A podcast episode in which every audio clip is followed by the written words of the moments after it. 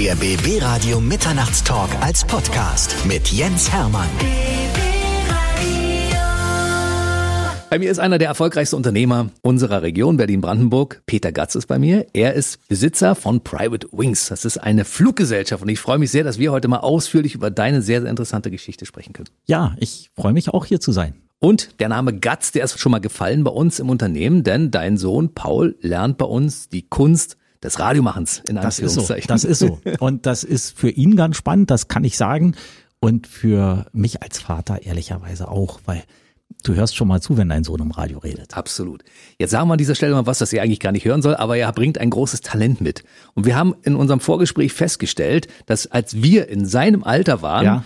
Wir deutlich weniger Talent hatten zu den Dingen, die wir damals gemacht haben. Ne? Oder viel weniger aus unserem Talent gemacht haben als er. Ja, ja, ja, genau. ja. Also ich war der Nasenpopler, ja. Genau. Und deshalb müssen wir deine Geschichte erzählen, weil die finde ich so unglaublich spannend, weil wie wird man Gründer einer Airline, wenn man vorher gefühlt von der Schule geflogen ist. Jetzt sagen viele, was, das ist passiert? Ja, naja, nicht nur gefühlt, ich bin von der Schule geflogen und nicht nur einmal. Lass uns die Geschichte erzählen. Du bist geboren in Westberlin 1963 in Charlottenburg. Das ist so, in der Albrecht-Achilles-Straße um ein Uhr morgens ungefähr und mir wurde berichtet, da gab es ein schlimmes Gewitter und ich kam zur Welt, so ist es.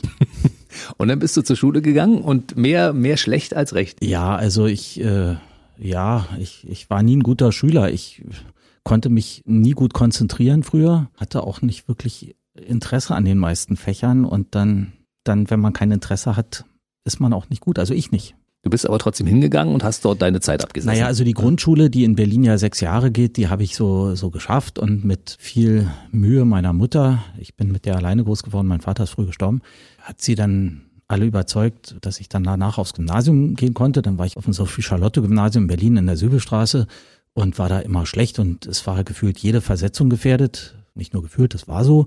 Und im Kurssystem irgendwann hieß es dann, nee, jetzt geht's gar nicht mehr. Da kam dann auch sicherlich so die Pubertät dazu und dann musste ich einfach abgehen. Da warst du in der zehnten Klasse? Ja, Kurssystem, erste, erste Jahr Kurssystem. Mhm. Und da, da waren die Leistungen so schlecht und ich hatte auch, ich hatte auch wirklich keinen Bock. Und dann war es eben soweit.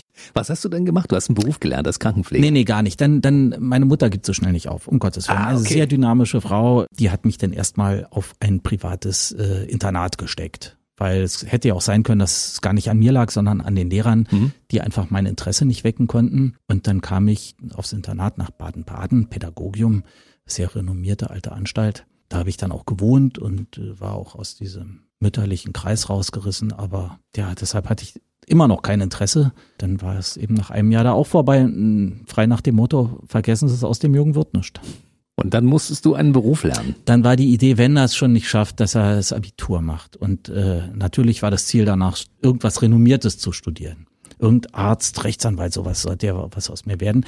Dann doch bitte wenigstens eine Berufsausbildung. Da könnte man ja mal darauf aufbauen. Weil ich, ich war schon in Berlin beim Malteser Hilfsdienst als äh, Rettungssanitäter in dem Alter schon, ja? Es wurde an der Schule noch äh, in Berlin äh, wurden Erste-Hilfe-Kurse angeboten und ich hatte am Erste-Hilfe-Kurs überhaupt gar kein Interesse, aber Nele ist hingegangen und Nele war einfach das hübscheste Mädel äh, aus meinem Jahrgang und deshalb bin ich da auch hingegangen und Nele ist dann gar nicht weiter hingegangen, aber ich fand da Schau, mir hat da Spaß gemacht und ich war dann beim Malteser Hilfsdienst in so einer ehrenamtlichen Gruppe und habe da mitgemacht habe dann auch Sanitätslehrgänge gemacht und äh, bei irgendwelchen Veranstaltungen, wo Sanitäter gefordert waren, saß ich dann mit drin. Bin dann auch mit 16, was eigentlich viel zu früh war und nicht erlaubt war, dann habe ich angefangen, Krankentransport in Berlin für den Malteser Hilfsdienst ehrenamtlich zu fahren, einfach weil es mir Bock gemacht hat. Ja? Mit 16 bist du schon Auto gefahren? Nee, nee, nee, mitgefahren als Ach, Sanitäter. Mitgefahren, okay. Also dann erstmal als Dritter, um mhm. zuzuschauen und dann mit 17 mit großen Augen zudrücken. Wenn alle anderen krank waren, nicht da waren, durfte ich auch mal fahren, aber eigentlich ab 18 erst unterbrochen von meiner Internatszeit. Aber auch da bin ich denn in Baden-Baden, habe ich die Johanniter Unfallhilfe gefunden, die da eine Rettungswache hatten und habe das an den Wochenenden, wo ich da dann sonst rumsaß, eben auch gemacht. Und in Berlin zurück ähm, war ich auch wieder erstmal ehrenamtlich freiwillig beim Malteser Hilfsdienst und habe das gemacht und habe das geliebt. Und deshalb war ich da natürlich auch gut, weil ich habe es ja geliebt, ich wollte es ja machen. Ja, und da habe ich dann auch für gelernt und da fiel mir Lernen auch gar nicht schwer. Letzten Endes war Nele daran schuld, dass du mittlerweile Besitzer einer Airline bist. Wenn Naja, da Nele waren viele dran schuld, Ja, ja. aber wenn Nele nicht gewesen wäre, dann wärst du niemals damals zum Krankentransport gegangen. Also, also am Ende ja. Aber die Geschichte geht ja spannend weiter. Ja, ich äh, muss jetzt noch parallel erzählen. Ich war parallel, das war ja so die Zeit in Berlin, wo die Hausbesetzungen ganz en vogue waren und die Demonstrationen nicht nur 10 oder 20, sondern mehrere hunderttausend hatten Friedensdemonstrationen in Bonn damals äh, mit einer halben Million Menschen.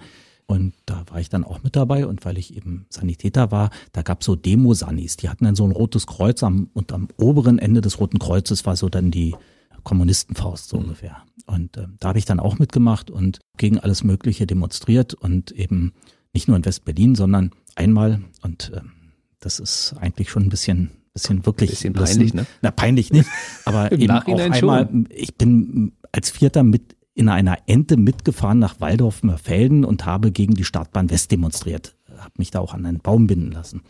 Und nach drei Stunden, nachdem die Demo vorbei ist, sind wir dann wieder zurückgefahren. Das war damals wichtig, ja, ökologisch heute völliger Blödsinn. Ich habe tatsächlich gegen die Startbahn West demonstriert, ja. Auf der du mittlerweile schon gelandet bist.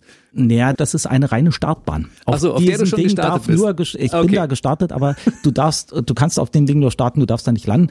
Aber ja, das war auch so ein, ein paar Bäume weiter irgendwo oder in der Gegend rum stand jedenfalls ein Typ, der war dann später deutscher Außenminister. Also ist schon, äh, hier war, Ich habe gesagt, die Geschichte ist spannend und sie geht wirklich definitiv auch spannend weiter.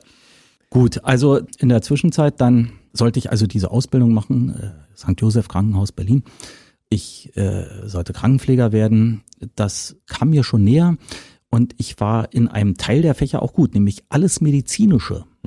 Hatte ich Noten, die waren exorbitant. Alles, was Pflege ging, war ich ganz schlecht. Weil da hatte ich auch schon wieder keinen Bock zu. Also ich war wirklich immer nur so lustgetrieben, ja. Hatte ich Lust zu, konnte ich, hatte ich keine Lust zu, habe ich mich verweigert. Und ist zwar wichtig, wenn du Krankenpflege lernst, auch das Medizinische zu lernen, aber das Pflege steht im Berufsnamen drin und das hat denen nicht gereicht, völlig zu Recht. Und auch da musste ich wieder gehen. Und in dem Moment durfte ich dann endlich das tun, was ich wollte, nämlich Krankenwagen fahren. Und das habe ich auch gemacht. Und das war die Grundlage dessen, was du heutzutage machst. Es ging mit einem Krankenwagen los, also mit einem Krankenwagentransport von Berlin West nach Na, Westdeutschland. Ja, ja, ja ne? so weit sind wir noch nicht. So weit Okay. sind wir jetzt noch nicht. Ich nein, will nein. nicht hetzen. Ja, also ich bin dann beim Malteser Hilfsdienst angestellt worden als Krankenwagenfahrer, habe das eine Zeit lang gemacht, habe das geliebt, war halt so Action für einen jungen Mann Mhm. mit Blaulicht durch Berlin fahren. Erhängte, erschossene, Herzinfarkte, Verkehrsunfälle, alles Mögliche, was man so da gesammelt hat. Das war eine Zeit lang spannend. Den Malteser Hilfsdienst, der hat eben auch so einen Reiserückholdienst, das machen die bis heute. Und da gab's halt auch immer Fälle, die nicht fahren konnten. Wir mussten ja mit den Krankenwagen auch Transit fahren durch die DDR mit Ausweiskontrolle und so weiter und langsam fahren. Und War alles nicht so gut, wenn man richtig schwer krank war. Dafür hat der Malteser Hilfsdienst dann Ambulanzflugzeuge angechartert. Ich durfte als Sanitäter bei so einem Ambulanzflug mitfliegen. Das war das erste Mal, wo ich in so einem kleinen Flugzeug fliegen konnte als Westberliner. Wir, die Alten wissen es, die Jungen wissen es nicht, durften ja nur die Alliierten fliegen, also im Prinzip Engländer, Franzosen, Amerikaner und im Ostteil die Russen. Wobei äh, der Ostteil Sch- Schönefeld lag ja nicht in Ostberlin, sondern auch in Brandenburg wie heute. Und da ist dann die Interflug geflogen. Aber Lufthansa, Schweizer Ambulanzflugdienst und so weiter durften ja nicht nach West-Berlin fliegen. Und das war dann ein amerikanisches Flugzeug mit britischen Piloten. Da bin ich dann mitgeflogen. Und das war so das erste Flugerlebnis mit kleinen Flugzeugen. Aber wir haben ja vorher, wir haben eine wichtige Etappe übersprungen aus meiner Sicht, und zwar die Etappe, wo du den Krankenwagen von Berlin West nach Westdeutschland gefahren hast und eigentlich die Idee geboren wurde, dass man auch sowas selbst machen könnte. Ja, na, das, das lief parallel. Das lief, da war ich bei Malteser angestellt, habe diese weiten Fahrten gemacht, auch regelmäßig äh, Transit. Damals hat, wurden die ganzen Herzpatienten im Westend-Krankenhaus von Professor Bücher operiert und es waren eben nicht nur Berliner, die operiert wurden, sondern viele aus dem Bereich Braunschweig, Peine, Salzgitter, Gifhorn. Die habe ich nach den Herz-OP dann mit dem Krankenwagen zurückgefahren und habe auch wieder welche nach Berlin geholt. Und das waren die Sachen, wo ich gesehen habe, weil ich eben dann auch irgendwann relativ schnell so Arbeiten an mich gezogen habe, habe die Rechnung gestellt, habe geschrieben, was wie viel Kilometer was berechnet wurde und dann konnte ich schon auch rechnen und als es dann beim Malteser nicht so vorwärts ging und verdientes Geld auch wieder in andere Bereiche abgezogen wurde, dachte ich mir, wofür machst du denn das? Und das war dann tatsächlich so die Sache, wo ähm, der Stadttransport vom Malteser Hilfsdienst eingestellt wurde und viele gekündigt wurden und dann habe ich mir gedacht, naja, wenn die dich nicht wollen, dann machst du es eben selber. Und ich hatte damals weil ich eben noch zu Hause wohnte und aber schon längere Zeit Geld verdient habe, hatte ich also ein Motorrad, hatte auch ein Auto, einen damals nagelneuen BMW 320i für, für so einen jungen Typen, irre, irre äh, Motorisierung. Und die habe ich dann verkauft und habe von dem Geld zwei gebrauchte Krankenwagen gekauft musste so eine äh, Prüfung machen bei der Fuhrgewerbeinnung, dass ich äh, Krankenwagen und Taxis als Unternehmer machen darf, musste zur Krankenkasse gehen, mit den Abrechnungsverträge machen, dass ich überhaupt abrechnen kann. Und der hat gesagt, ja, es gibt doch schon so viele Krankentransporte, warum wollen Sie das machen? Und sag ich, na ja, die fahren alle nur hier, ich will das weltweit machen, ich will auch mal fliegen. Haben sich alle kaputt gelacht über mich tatsächlich. Dann habe ich aber das alles bekommen und dann habe ich auch im Vorfeld natürlich dann mit den entsprechenden Ärzten und Kliniken gesprochen, dass ich auch die, die Aufträge dann kriege. Im Prinzip so die Onassis-Taktik erstmal einen Vertrag machen. Der hat für Öltanker gemacht. Ich habe es für Krankentransporte gemacht und nachdem ich einen Vertrag hatte, habe ich dann überhaupt eher die Schiffe, ich die Krankenwagen gekauft und bin dann losgefahren. Was ich so spannend finde, ist, dass du währenddessen du angestellt warst, schon angefangen hast, wie ein Unternehmer zu denken. Weil früher sind ja die Autos, die Krankentransporte von Berlin West nach Westdeutschland gefahren mit Patienten und leer wieder zurück. Und du hast gesagt, Moment mal, das kann man auch anders machen. Man kann auch wieder jemanden zurücknehmen und dann kann man auch ja, das genau. Ganze in Rechnung stellen. Und ja, damit genau. kann man auch Geld verdienen. Ja, also, also äh, das war tatsächlich dann schon mal so ein Booster zu Neudeutsch. Ja, wenn du, also du kriegst die Fahrt bezahlt von Berlin und wenn du dann aber leer zurückfährst, kriegst du nichts für die Rückfahrt. Wenn du aber zurückfährst, dann kriegst du nochmal das Doppelte. Du kriegst einfach für die gleiche Fahrt nochmal das gleiche Geld und damit hast du einfach aber nicht mehr Kosten und damit mhm. liegst du einfach ganz weit vorne finanziell. Ich hatte am Ende 13 Krankenwagen, 65 Angestellte und das war eigentlich soweit alles schick, bis dann die Mauer fiel. Weil dann waren die weiten Fahrten weg. Weil dann wurde erstmal Ostberlin und Umland operiert und das war nicht wirtschaftlich nicht hm. lukrativ, überhaupt gar nicht. Dann habe ich dieses Krankentransportunternehmen mehr schlecht als recht irgendwie abgegeben, abgestoßen, weil es war tatsächlich dann kein Gewinnbringer, sondern ich habe Verlust gemacht. Aber es gab einen, der es haben wollte. Und ich habe mit dem restlichen Geld, was ich dann verdient hatte, gespart hatte auch, tatsächlich eine Anzahlung geleistet für das erste Flugzeug. Du hast zwischendurch auch nochmal fleißigerweise in dem Augenblick, weil das Umdenken schon eingesetzt hatte, noch dein Abi an der Abendschule nachgeholt, weil das hattest du ja vorher eigentlich auch nicht. Und das ist ja, weil wäre das eigentlich Grundlage gewesen, um jemals ein Flugzeug fliegen zu dürfen? Nee, das war es nicht. Nein, ich habe hab tatsächlich das zeitgleich gemacht, das ist völlig richtig. Ich dachte mir irgendwie, dann kam schon so die Erkenntnis, was willst du in deinem Leben nochmal machen? Und nur Krankenwagen fahren war jetzt nicht so eine Perspektive bis 65.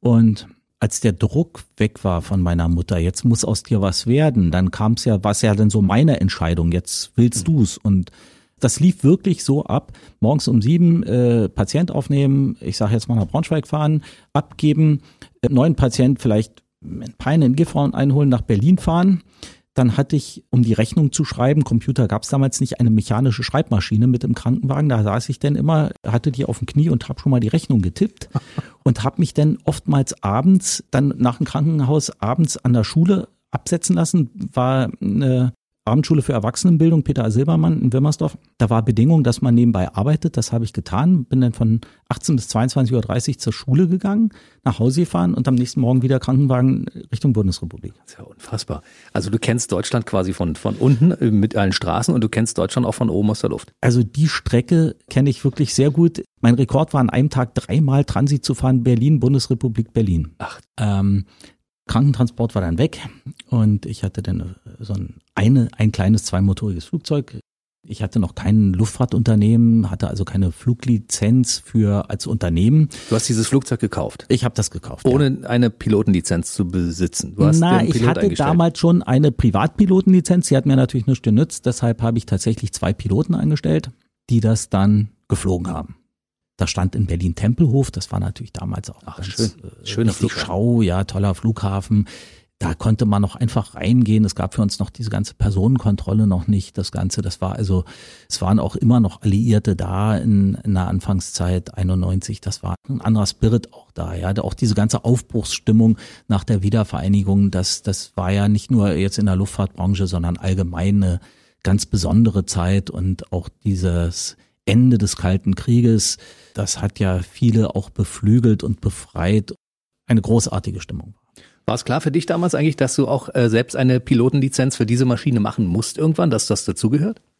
Nee, aber wollte. Das war nie eine Frage, das war eine Frage, wie kriege ich es am einfachsten hin, weil Lernen war ja nicht meine Stärke, wie wir wissen, und ging dann auch ganz gut. Mit der ersten Maschine war es aber noch keine Fluggesellschaft. Das war erstmal nur Nein, das, eine Maschine. Die habe ich ne? tatsächlich bei einer Hamburger Fluggesellschaft in die Lizenz gegeben. Das hat auch sehr, sehr gut funktioniert. Die Nordavia, die gibt's bis heute. Und da sind wir unter deren Lizenz dann geflogen, haben dann mittlerweile die eigene Lizenz beantragt. Das hat damals auch noch der Verkehrssenat von Berlin gemacht, noch nicht das Luftfahrtbundesamt. Das war noch anders geregelt. Auch, auch damals alles wesentlich weniger bürokratisch. Da sind wir tatsächlich geflogen. Wir haben Ambulanzflüge gemacht. Da hatte ich ja nun Kontakte haben aber auch Passagierflüge gemacht für Unternehmer, die wohin mussten. Man ist damals, kann man sich heute gar nicht vorstellen, noch von Berlin nach Leipzig geflogen, weil die Straßen waren so schlecht und so gesperrt. Man hat Stunden nach Leipzig gebraucht und da sind die nach Tempelhof gefahren, waren auch ohne Kontrolle natürlich super schnell im Flugzeug, sind super schnell dahin geflogen. Und ähm, ja, das, also da fliegt nach Leipzig fliegt heute sicher keiner mehr von Berlin.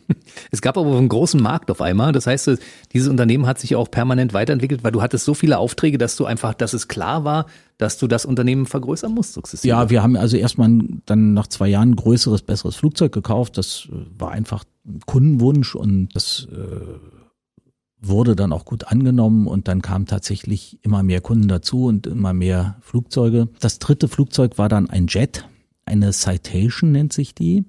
Der Vorbesitzer war laut Eintragungsschein Königin Elisabeth. Ach, Und das äh, haben wir natürlich jedem, der es wissen wollte und auch denen, der es nicht wissen wollte, erzählt, weil das war natürlich, hat Aufmerksamkeit gebracht, hat uns in die Zeitung gebracht, die Piloten mit dem Flieger der Königin.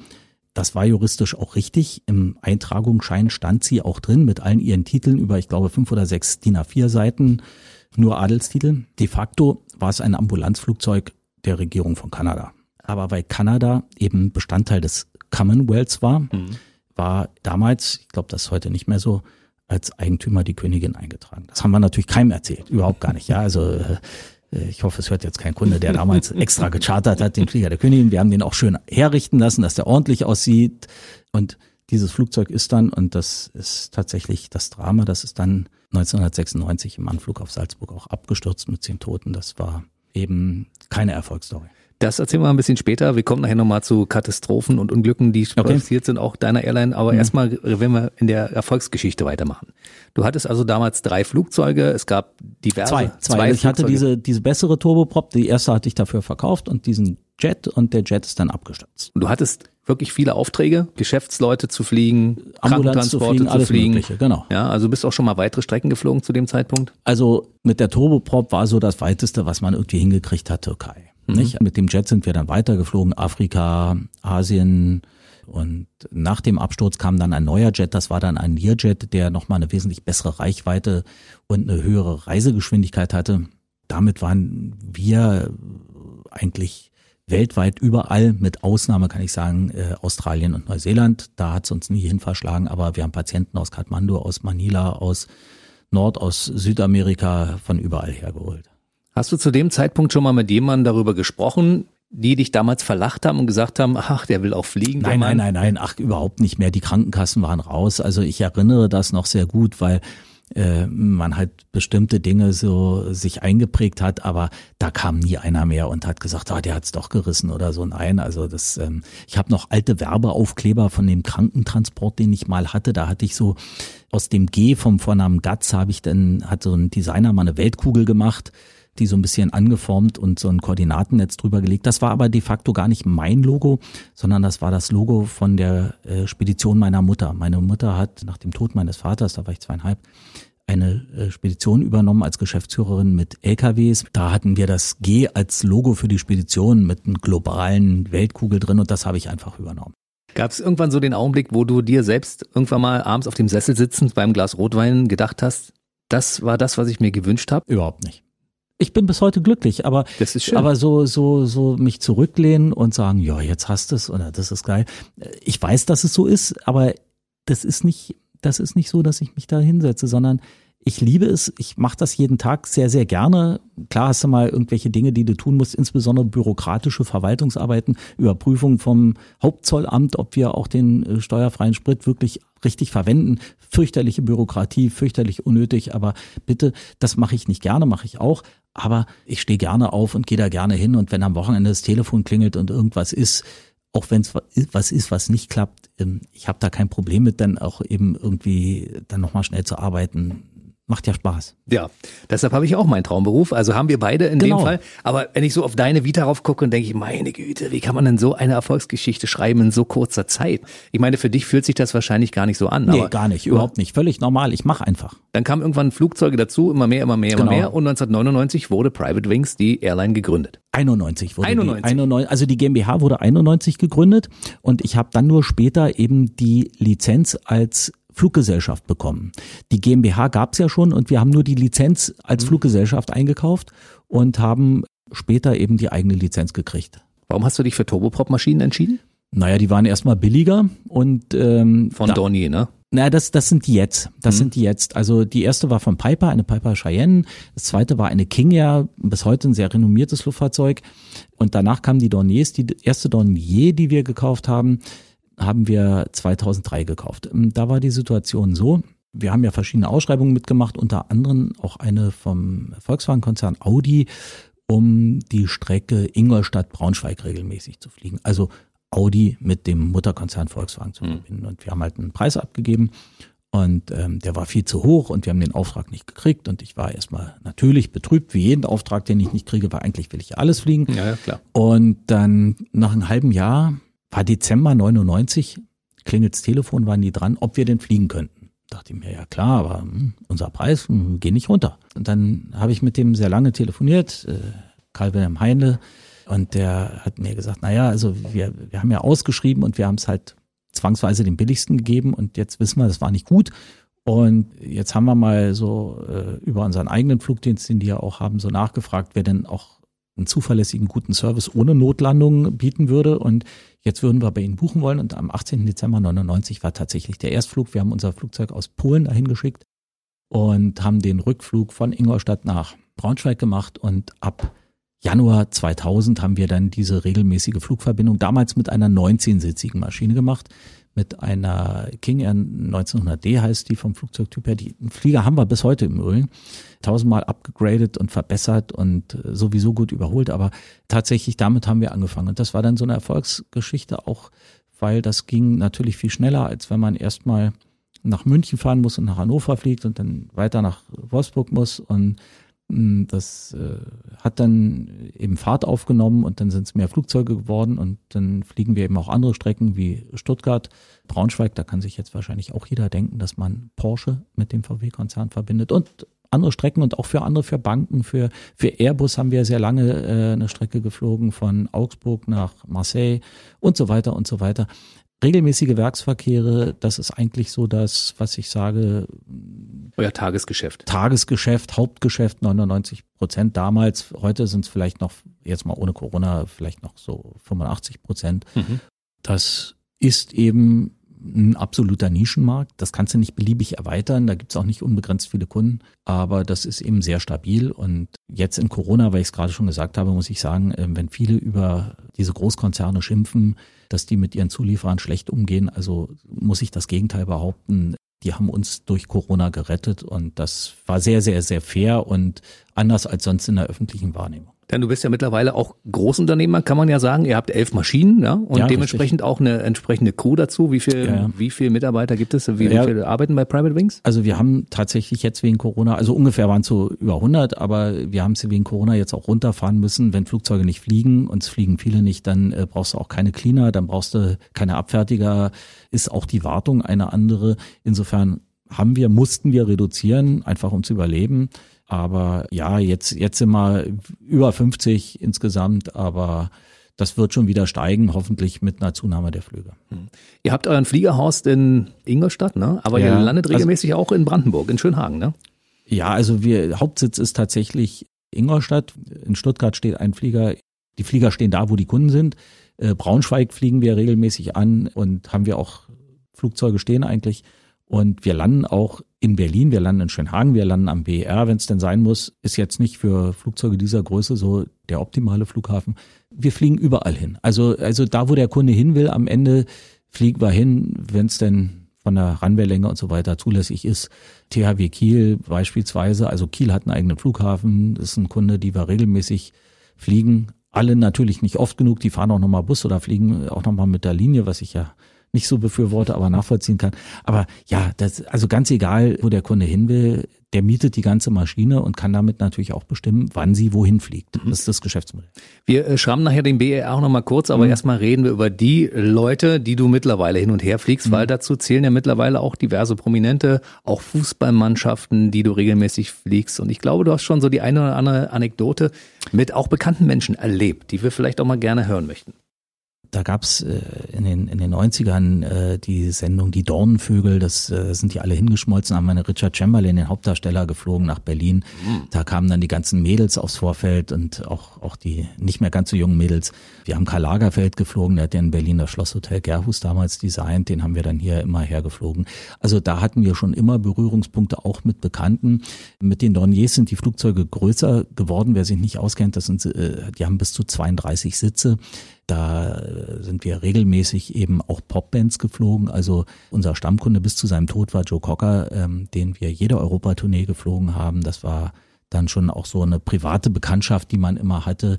Wir sind in die gleichen Hotels gegangen und konnten immer mit Backstage gehen, wenn wir wollten und so. Das ist dann auch für so eine Flight Crew dann eine sehr nette Abwechslung und die haben sich dann auch teilweise angefreundet. Es war selbstverständlich, dass die dann auch immer die gleiche Crew kriegen, Deep Purple und so weiter. Also das äh, ist ein Teil des Geschäftes.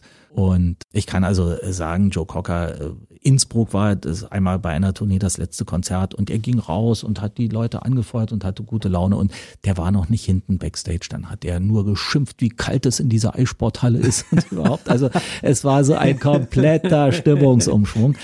Ich habe ihn anders erlebt. Wahrscheinlich mit einem Flugzeug von euch hierher geflogen und war hier bei uns im Sender und ich fand ihn sehr, sehr angenehm. Er, Super, war, cooler typ. er, er war mit unserem Buffet nicht einverstanden, er wollte gern Burger essen. Deshalb bin ich ja. nochmal losgefahren, habe ihm ein paar Burger besorgt. Aber ansonsten war der. Ja, ja, ja, nein, also, also ich muss auch sagen, die Erfahrungen sind überwiegend mit diesen Menschen ganz großartig. Wenn man denkt, das sind komische Leute oder man traut sich nicht, völliger Quatsch, die sind dankbar, wenn man mit denen ganz normal spricht und was erwartet man eigentlich? Das ist eher unser Bild, wie die sein sollten, als wie sie wirklich sind. Also da waren wir schon sehr entspannt. Es, es gab natürlich auch komische Leute, auch neureiche Leute, die dann so ungefähr geschälte Blaubeeren äh, während des Fluges essen wollten.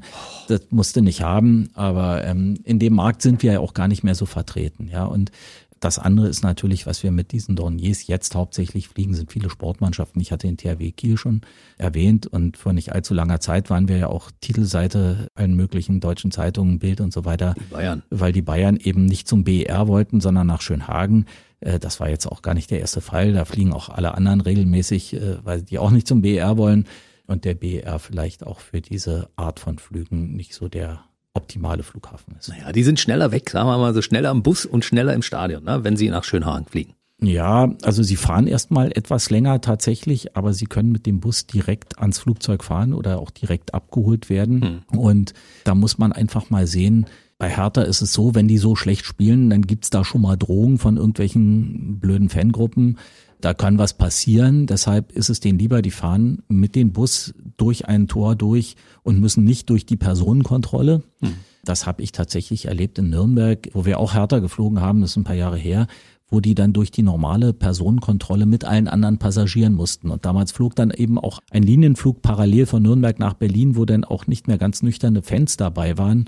Und das waren keine schönen Situationen für die Spieler da besteht ja auch eine gewisse Gefährdung für die. Mhm. Nicht? Und wenn man das mal abwägt, dass so eine Sportmannschaft, Bundesligamannschaft sich selber entführt oder was im Flug Verbotenes macht, das geht gegen Null. Dass denen aber bei so einer Kontrolle, wo sie einzeln durch müssen mit all diesen anderen Menschen, was passiert, das ist wesentlich schlimmer und wir kennen die Anschläge auf den Mannschaftsbus von Dortmund. Ja. Da muss man einfach mal sagen, äh, dafür sind unsere, unsere Regelungen nicht vor, vorgesehen und da ist es für die Mannschaften auch aus einem Sicherheitsaspekt einfach wesentlich angenehmer und komfortabler. Und was sie an längerer Fahrzeit in Berlin nach Schönhagen verbrennen an Zeit, das gewinnen sie durch das viel schnellere Boarding und unterm Strich sind sie da auch schneller. Finde ich gut. Musiker zum Beispiel haben das auch für sich entdeckt, dass mhm. sie sagen, 32 Sitze, da kriegen wir unsere ganze Band mit rein und alle Crew-Leute genau. und so weiter. Sarah genau. Connor zum Beispiel oder ja. Helene Fischer hast du auch schon geflogen. Ne? Ja, also äh, er hatte sie alle Ich hatte schon. jetzt die Helene, hatte ich jetzt gar nicht mehr auf dem Schirm. Wo du sagst, ist mir wieder eingefallen, ja. Und tatsächlich unser Flugbetriebsleiter, Chef Pilot hat die Ur-Urgroßmutter die gleiche wie Helene.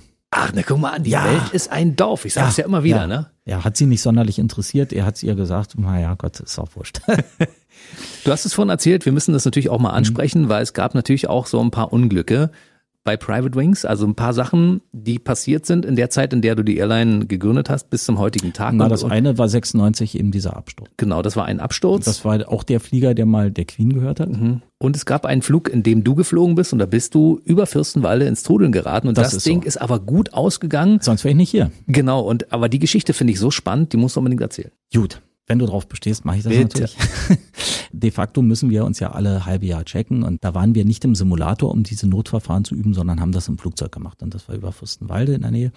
Und das Wetter war gar nicht gut, deshalb sind wir relativ hoch rausgegangen, sind durch die Wolken durchgestiegen, weil bei diesen Überprüfungen, ich habe einen anderen Piloten eigentlich überprüft, solltest du in klarer Luft sein. Das waren wir auch, aber unter uns war eben eine dicke Wolkendecke, die fast bis zum Boden ging. Und eine der Übungen ist sind eben Steilkurven fliegen, die haben wir gemacht. Die hat der Pilot, der von mir ausgecheckt wurde, auch sehr gut gemacht. Und dann musst du noch so Strömungsabrissübungen machen. Das heißt, du nimmst, hältst die Höhe, fliegst einfach geradeaus und nimmst die Leistung der Triebwerke, beider Triebwerke raus und wirst immer langsamer und dann kommen die Warnungen gegen den Strömungsabriss und dann musst du einfach wieder Gas geben und das Ganze, wo das Flugzeug etwas instabiler wird, musst du halt trotzdem die Höhe halten. Und das hat er gemacht und das hat er zweimal gemacht und dreimal und das war nicht so gut. Und dann habe ich gesagt, komm, mal zurücklehnen, entspannen. Ist ja immer so eine Prüfungssituation. Und äh, der hat dann schon ein paar Übungen gemacht und war ein bisschen gestresst. Merkt man dann immer so an leichter Schweißbildung an Stirn und Händen. Und dann habe ich gesagt, ich mache das mal. Ich habe das dann von der rechten Seite, also eigentlich der Co-Pilotenseite geflogen, wo ich sonst als Kapitän nicht so oft sitze. Mach das auch. Die Höhe hat auch genau gepasst. Ich habe nichts verloren. Die Warnung kommt und ich gebe Gas und es gibt aber nur ein Triebwerk Gas und das zweite bleibt hängen. Geht nicht aus, aber bleibt hängen, gibt keine Leistung. Dadurch hast du in dieser Situation, wo du langsam fliegst, wo du aufgrund der langsamen Anströmung der Ruder auch weniger Kraft und Steuerungsmöglichkeiten hast, in dem Moment hast du dann einen fürchterlich einseitigen Schub und das hat dazu geführt, dass wir über die Tragfläche nach links weggekippt sind und ins Trudeln geraten sind. Dafür ist dieses Flugzeug überhaupt gar nicht vorgesehen gewesen, auch eine King Air, auch eine zweimotorige Turboprop. Und was noch viel, viel schlimmer war, war dieses dicke Wolkenband unter uns, weil ähm, da waren wir dann sofort drin. Du hast ja dann keine Orientierung mehr. Bist weiß, außenrum. Du merkst nur, es schüttelt fürchterlich. Alles, was nicht festgebunden ist, fliegt dir um die Ohren. Und du musst eben versuchen, dieses Flugzeug wieder zum Geradeausflug zu bringen. Das habe ich versucht, dann erstmal nicht geschafft. Dann hat es tatsächlich der andere Pilot, der auch selber Kunstflug gemacht hat, also auch jetzt kein Dummi oder so. Das hat der auch versucht, hat es auch nicht geschafft. Dann habe ich es nochmal versucht und irgendwann haben wir durch eine Wolkenlücke ein Stück Erde gesehen und das war oben. Das heißt, wir waren im Rückenflug, Rückentrudeln. Also ein undenkbar Unfassbar. schlechter Zustand. Die Controllerin von der Flugsicherung hat uns immer angeschrien, wir sollen Höhe halten. Naja, klar, wenn wir denn gekonnt hätten. Und ich habe irgendwann so gedacht, scheiße, du hast auch sonst immer Glück. Und genau in dem Moment flog das Flugzeug geradeaus. Das waren 800 Fuß über Grund, also weniger als, als ein Kilometer Höhe. Äh, Das waren vielleicht noch 400 Meter über dem Aufschlag. Und dann, ja, haben wir, haben wir erstmal Gas gegeben, haben geguckt, weil wir fühlten, wir fliegen geradeaus, welcher Horizont könnte stimmen, weil diese Horizonte in diesen Flugzeugen, die künstlichen, die sind ja alle nicht für Kunstflug, für Trudeln vorgesehen. Das heißt, die haben alle was anderes angezeigt. Dann haben wir den genommen, der am meisten gestimmt hat, haben soweit die Triebwerksleistung, die dann auch wieder normal gleichmäßig funktioniert hat, gesetzt, sind nach oben über die Wolken rausgestiegen, haben, nachdem wir da oben dann einen de facto Horizont gesehen haben über den Wolken, haben wir die künstlichen Horizonte nachjustiert, nachgesetzt und sind einen, haben Instrumentenanflug nach Schönefeld reingemacht. Die Maschine war stark beschädigt anschließend. Die war Totalschaden.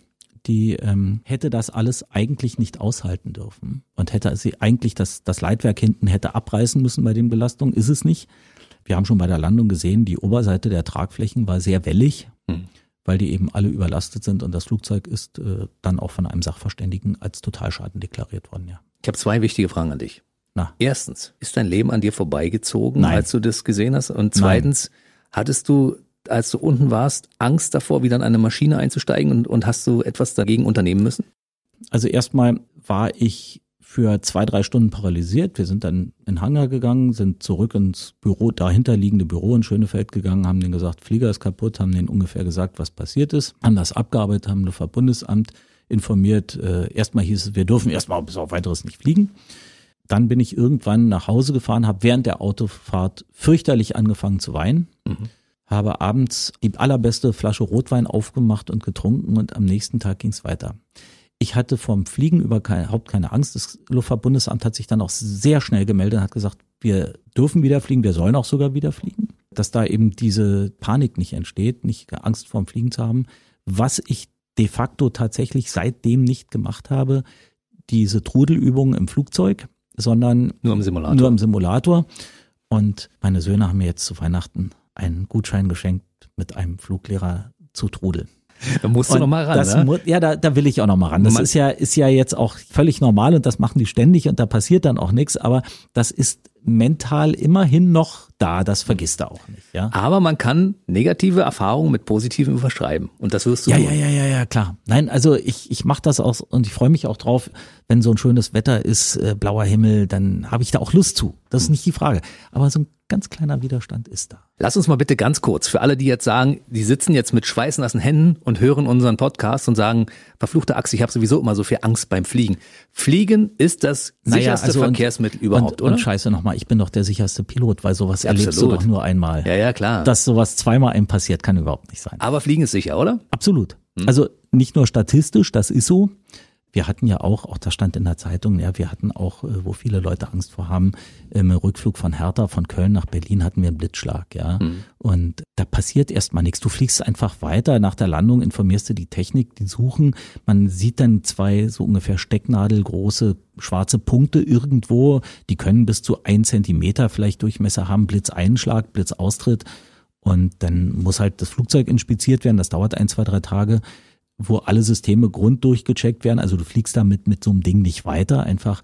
Aber ähm, de facto hat das jetzt äh, keine Auswirkungen. Und wenn man sich jetzt mal auch weltweit die Unfälle anguckt und die Toten, das ist ja marginal verglichen mit äh, Schienenverkehr, marginal verglichen mit Autoverkehr, obwohl die Zahlen da auch immer besser werden. Und äh, wenn man dann solche Unglücke, die nun völlig überflüssig sind, abzieht, wie Abschüsse von MH17 jetzt beispielsweise, wo eben diese, wo die Russen mhm. eben ein ziviles Flugzeug aus Dummheit abgeschossen haben. Oder German Wings, der gewählte Freitod. Der gewählte Freitod, der auch so unnötig mhm. war wie nur was. Also was auch immer, von der technischen Seite her ist das so reglementiert, dass man eigentlich aus allen Unfällen, die ja in den 60er, 70er Jahren noch regelmäßiger waren, so weit gelernt hat, dass es jetzt ein sehr sicherer Flugbetrieb ist. Und das Dümmste ist immer, was Passagiere machen können, ist, wenn sie äh, einen Piloten, so sie Kontakt haben, sagen, wenn der nicht fliegen will, doch, ja, ich habe gebucht, ich habe bezahlt, ich muss fliegen. Nein, das ist dann Quatsch, wenn der Pilot, der Kapitän entscheidet, wir fliegen nicht, dann hat das einen Grund und äh, der will nach Hause und zwar lebend und äh, das respektieren aber die aller, allermeisten auch. Man kann ja auch erzählen, dass die Maschine, die damals mit dir getutet ist mhm. und die Totalschaden war, mhm. heutzutage noch fliegt. Und zwar als schönes, äh, überarbeitetes, neues, schönes ja, Modell. Ne? Da gibt es eben auch Firmen, die so einen Schrott aufkaufen und die das Flugzeug so komplett überarbeiten, dass es wieder eine Zulassung bekommt. De facto ist es, wenn man gebrauchte Flugzeuge kauft, die Hauptsache nachzuschauen, welche Historie hat dieses Flugzeug, was hat das erlebt, will man das dann haben, wenn es so ein Vorkommnis hatte oder nicht. Es gab auch einen Tailstrike bei euch, das heißt, ihr seid mit dem äh, Arsch sozusagen aufgesetzt mit ja. einer Maschine, aber die ist auch wieder voll funktionsfähig. Die ist auch voll funktionsfähig. Das war tatsächlich ein Pilot, der bei uns äh, freiberuflich geflogen ist, hauptberuflich Mitarbeiter des Luftfahrtbundesamtes war. Aber das äh, tut eigentlich äh, zum Sachverhalt wenig dazu. Das ist eher eine Anekdote. Das war ein Pilotenfehler.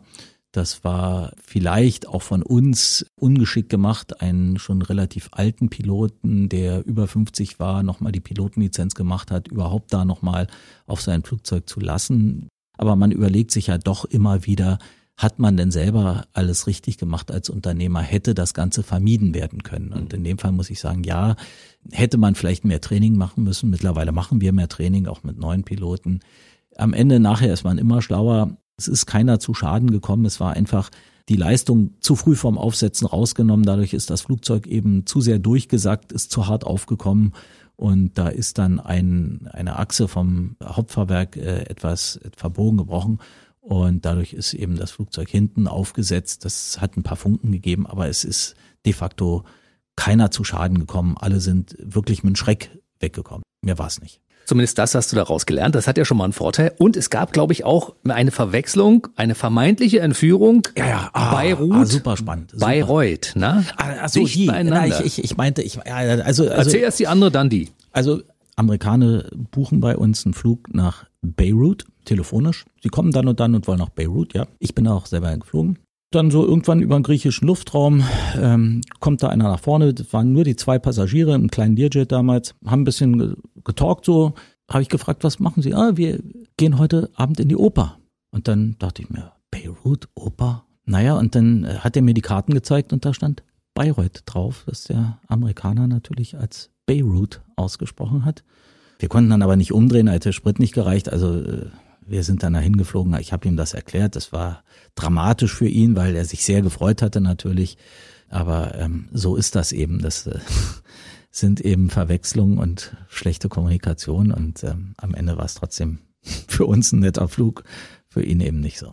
Aber du hast auch mal irgendwo in der Türkei auf dem Rollfeld gelegen und wurdest ja, unter, unter und das, das, das war die Geschichte, die eigentlich äh, sehr viel spannender war. Also damals noch Tempelhofer Zeiten und ähm, wir müssen ganz schnell in die Türkei zur Beerdigung. Ähm, der Mensch, der da gestorben war, musste innerhalb von 24 Stunden beerdigt werden. Es gab einen Linienflug, aber nicht ab Berlin, sondern ab München noch nach Izmir war es. Wir sollten hier Berliner Unternehmer türkischstämmig nach München bringen, damit sie diesen Linienflug äh, nach Izmir noch bekommen, um rechtzeitig zur Beerdigung zu kommen. Und auf dem Flug von Berlin nach München fliegt man so einen kleinen Zipfel über die Tschechei und ich, da hat man dann aber schon mit München kann man Funkkontakt haben. Ich habe gesagt, wie weit ist die Maschine? Wir bringen zwei Passagiere, dass die direkt von einem Flugzeug ins andere steigen. Und dann haben die mir gesagt, vergesst es, die äh, haben schon fertig gebordet, in einer Minute geht die Türen zu, ihr seid über der Tschechei, keine Chance.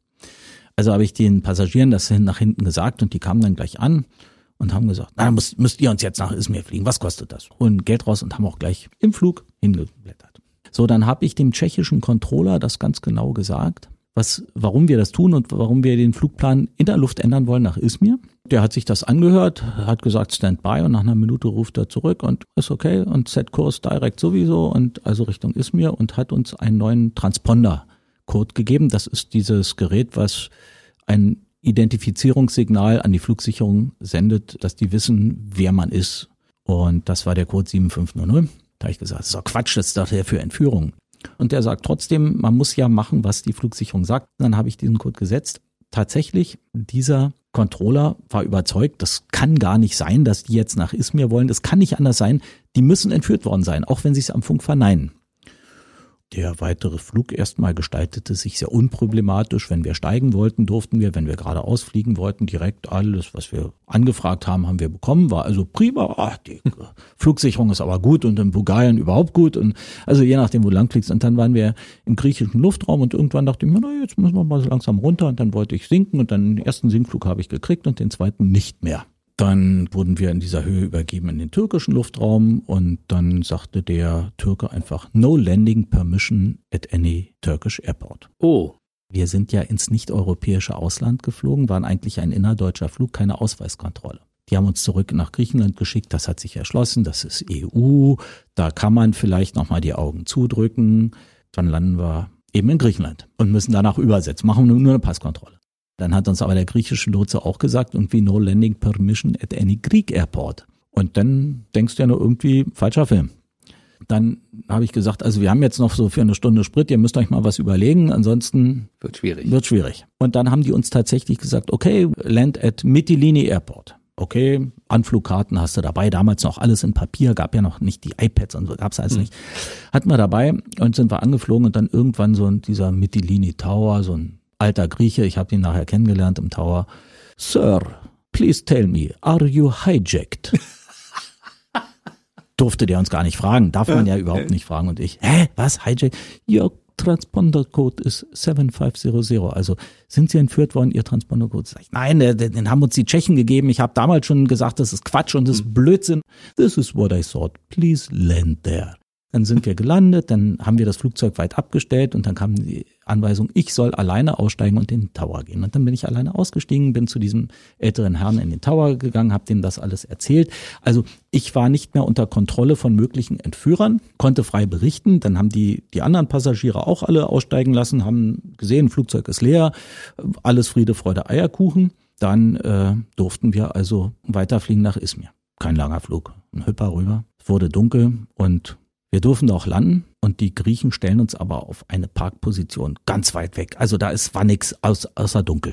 Ja, dann standen wir da, es kam auch kein Follow Me, es kam gar nichts. Wir standen im Dunkeln auf einer Abstellplatte. Dann dachte ich mir, hm, irgendwas stimmt hier nicht. Dann sagte mein Co-Pilot damals, Chef, da sind große dunkle Autos um uns rum, so Schatten. Irgendwas stimmt nicht. Ich dachte mir, okay, jetzt steigst du mal aus. Also ich bin dann ausgestiegen als erster, habe gesagt, alle anderen sollen drin bleiben. Gehe drei Schritte, plötzlich springt einer hoch und reißt mich zu Boden. Das war ein türkischer Soldat. Die haben uns also umstellt, weil die Türken haben den Griechen nicht geglaubt und haben gedacht, uh, die sind entführt und die schicken uns das Problem weiter. Dann habe ich denen erstmal erklärt, dass alles gut ist, kein Problem ist. Dann mussten die alle aussteigen, Militär, großes Szenario. Wir mussten dann in diesen militärischen Bereich des Flughafens Izmir und wurden von jedem neu verhört. Also irgendwann haben die dann eingesehen, dass es keine Entführung war und dass alles gut war und die Passagiere durften zu der Beerdigung und wir wurden ins Hotel gebracht und dann dachte ich, ist das damit erledigt gewesen. Am nächsten Morgen wurden wir abgeholt und nein, wir müssten zum Amtsarzt. Okay, warum? Ja, ähm, es gibt immer Vorwürfe gegen die Türkei der Misshandlungen auch vom ah. Militär und da musste der Amtsarzt uns also untersuchen, dass wir nicht misshandelt worden wären. Wir kamen dann in irgendeinem Bürogebäude an und dann äh, waren da auch die Passagiere, die mussten also auch untersucht werden, ob sie misshandelt worden sind. Und der hat dann gesagt, ausziehen. Also haben wir Piloten, Passagiere, uns alle gleichzeitig ausgezogen. Dann standen wir alle nackt vor diesem Amtsarzt. haben uns alle einmal 360 Grad um die eigene Achse drehen mussten. Da hat er gesagt, okay. Raus. Ja, genau.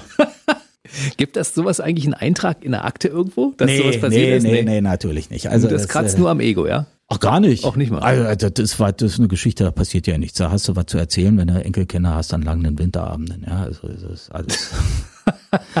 Alles gut, ja. Und dann sind wir zurück. Mittlerweile die Maschine war geöffnet worden von den Türken und durchsucht worden, haben natürlich danach nicht aufgeräumt.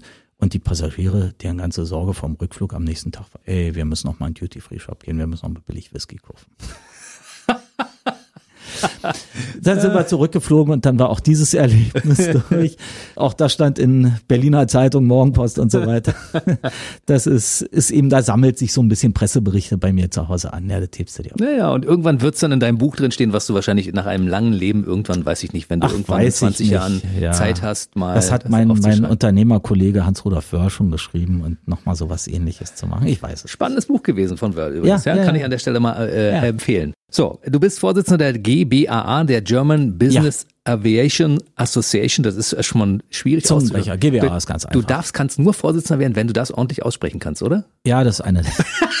Sonst kannst du da nicht Vorsitzender sein. Nein, nein, alles gut. Nein, äh, ja, das mache ich, das ist so ein Hobby. Also äh, ich war bei drei nicht auf dem Baum und deshalb wurde ich dann hm. zum Vorsitzenden gewählt. Das mache ich schon sehr lange. Ist ein Ehrenamt, ne? Ist ein Ehrenamt, absolut. Und das dient halt dazu, den größten Quatsch an irgendwelchen behördlichen Regularien zu verhindern oder andere Probleme, die man gemeinsam hat in der Branche zu lösen, ist ein Verband der deutschen Geschäftsluftfahrt es gibt ja in Deutschland Firmen, äh, die eigene Flugzeuge haben, weil sie es eben anders, auch diese großen Konzerne nicht geregelt kriegen. Das ist weniger ein Luxusproblem, muss man einfach sagen. Da gibt es auch kein Champagner und dieses Klischee ist einfach Blödsinn, jedenfalls bei uns in Deutschland, sondern eben ein Konzern, der an 120 Standorten in der Welt vertreten ist, wo an jedem Standort mehr als 5000 Mitarbeiter sind.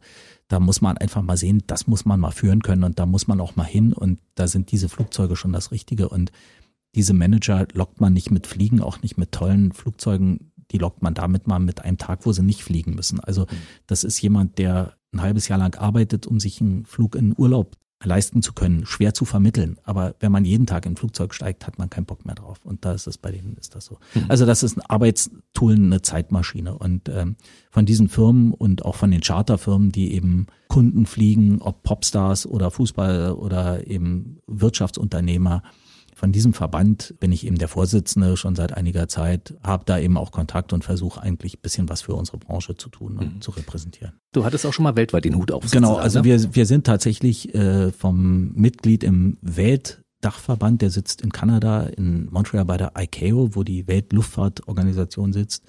Im Haus, da haben wir unsere Büros und da war ich fünf Jahre lang der Vorsitzende. Auch das war ein Ehrenamt. Ich bin dann immer gependelt, habe eben die Probleme international versucht zu koordinieren. Man muss sich vorstellen, auch diese Privatmaschinen sind ja mittlerweile international unterwegs, mhm. von Europa nach Amerika, von Asien, von China hierher, wie auch immer. Da gibt's eben Abstimmungserfordernisse.